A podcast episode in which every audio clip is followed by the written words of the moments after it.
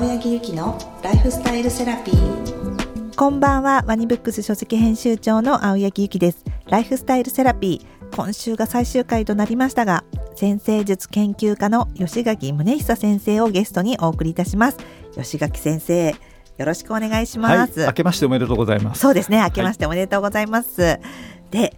年が明けて、はい、今回は明けた2024年が、はい、まあ、星の位置的にまあどんな年になるのかとか、はい、どんなふうな、まあ、過ごし方マインドを持てばいいかなど、はい、まあ、先生にあの去年はね先生が歴史的にいろいろ教えていただきましたけど、はい、なんか先生がちょっとライトにお話ししようかなとおっしゃってい。ただいております。はい、ね。はい、明るく発展的なお話もしたいなっていうふうに思うんですけども、はい、スタートの時なのでお願いします。はい。はい、で星占いではまあこう時代を読む時とかね、運勢を読む時にまあ定石みたいのがあるんですけどもね、まあ人々がどういう方向に発展していくのかなっていうのは結構ね、木星を見ることが多いんですよ。木星、えー、あの、天体の時に、教えていただいた、ラッキースター。はい。はい。でこれよく雑誌にももうなんか木星が何々座に入りましたとか、何々座から何々座へ移動しますとかってことがよくあの女性誌にももう書かれてますよね。結構最近の女性誌だとマニアックなことまでね、えー、はい、あれがなんかちょっと不思議な感じが皆さんすると思うんですけども、はい、まあ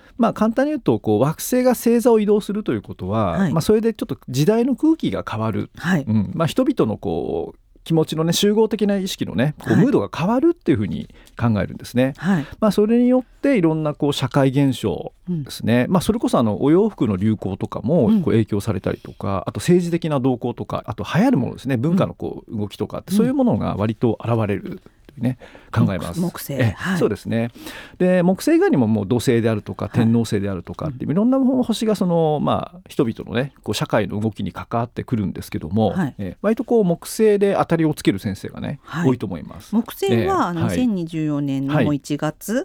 とかまあこの半年ぐらいはどこにどの星座に、と2023年が大牛座に入ってきて、うん、大牛座に、はい、大牛座に入ってきてるんですね。はい、入ってきて、うんうん、で2024年あっても依然としてまだちょっと大牛座にいるんですよね、うん、しばらくは。で大体これが、えー、5月ですね。双子座にこう移動するっていうね。うじゃあ大牛座ってどんな感じなんですか、はい、そうですね。これ大牛から双子に移動する年って考えていいと思うんですけどね、はい。はい、大牛座はまさにこう土の星座なんですけども、はい。うんまあ、もし我々が普段食べてる食べ物であるとか、はい、普段着てるファッションであるとか、はい、うん、あとまあ家もそうだし、うん、経済もそうですし、うん、結構あの人間がこうマテリアルとして捉えてるものですね。物質的なそうです。物質的なものですよね。意味する、えー、はい、はい、なのでこう大牛をこう木星移動してる間というのは、はい、そのなんか何を持っているのかとかそれをどう扱うのかっていうのが結構大きなテーマになる時ですね。で割と木星が移動してる間ポジティブなんですよ。はい、うん、それになんかこう物に期待したり、物になんかこう高尚な精子を見出したりとかっていう。でお金で言うと、まあ、どういうので儲けようかとかちょっと景気のいい話もね、出てくるんですね。うん、で面白いのはこれ木星にはもうしばらくここもう4年か5年ぐらいかな天王星という星も入ってるんですけども革命の天王星ですね。そうですね、うん、でその革命というのが、まあ、天王星も革命を起こしたくてしょうがない星なんですけども、はい、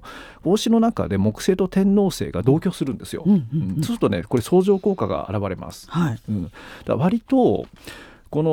2024年のこの木星と天王星の大志座での同居によって、少しね景気のいいムードが出てくるんじゃないかなって私は思ってます。あ、うん、なるほど、えー、これ今もう、まあ日本だけじゃないですけどもね、うん、ちょっと景気の悪いムードがすごいじゃないですか。そうです、ね、もう将来ダメでしょうということで、なん。かね、未来がない感じとか、価格高騰とかあまりいい話がなかったのが2023年ですけれども、えーここで。割とそういうちょっと意識のシフトがやっと起きてくるかなという気がしてます。それは明るいですね。えー、はい、天皇星がね先ほどあの革命の星って言いましたけどもね、はい、まあ日本では革命はあんまり期待できないですよね。あのほぼ政権交代もしないし、なるほど、うん、あの大きくこうね根底から覆るみたいなあの韓国って結構覆るじゃないですか、はい、全く違う政治体制になったりしますけど、日本はもうまず起こらないので、ね、そこはずっと日本人ならではの、えーはいそこまで行動を起こしたりとか、まあね、ドラスティックなことがあんまりね、えー、起きないけれども、えー、ただ日本人ってあの得意なのはこう文化的なレベルでは割とこうムードを変える力はあると思うんですよ、はい。うん、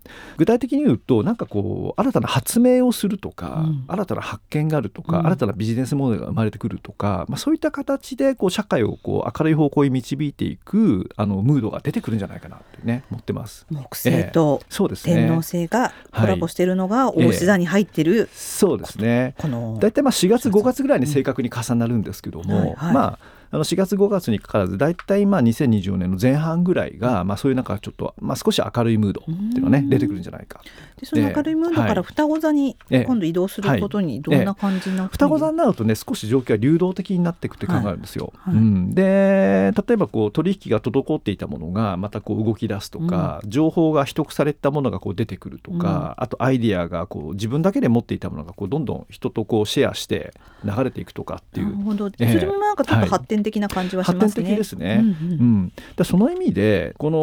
2024年ちょっといろいろと滞ったものがやっと出てきて光が見え始めるかなっていうふうに私ちょっと明るく珍しく明るく、ね、捉えています。うん、珍しく、はい、珍しく。先生も少しこう、えー、ぐっと現実的な感じで、割と割とそうなんですよ。ちょっと明るく捉えられる星回りだってことですよね。ね。まあ、2025年ぐらいから私本格的に世界の秩序はもうちょっとこう回復傾向にいくかなって希望的に見てるんですけども、まあ、その前段階がこう2024年であるっていう。そええ、それのプロローグ的な感じが2024年。ね。はい、うん、で面白いのは大志座っていうのが割とあのまず食べ物に関係するんですよね。うん、で確かにこう大志座を今天皇制が移動しているので、はい、結構食に関するいろんなこう変化が起こるって私結構前に予言してたんですけども、はい、なんか虫を食べようとかってなんか、えー、ちょっと環境の問題もありつつの、えー、ね、コオロギ食べるとかありましたよね。うん、であのー、私だからいろんなものをこう食べれるようになるといいよねっていうのを自分でなんか雑誌かなんかでちょっと書いといて。はい虫私食べれないんですよ。やっぱり無理ですね。あれでも若い子って食べたりしてるらしいですね、えー、どうなん、えー、でもそれも一瞬ルームでまたちょっと落ち着いた感じはありますよね、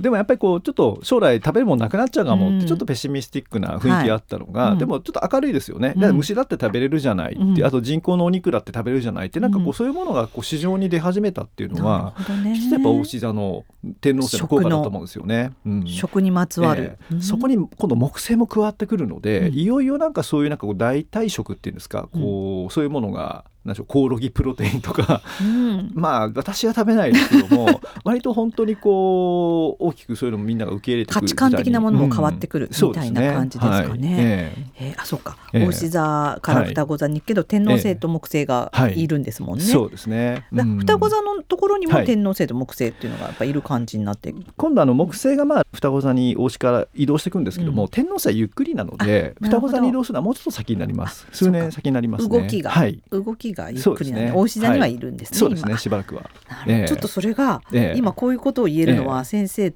勉強したからですね、この星の流れの動きを すごく理解しました。青柳さん私の生徒みたいになんかちゃんと前に言ったことを覚えてて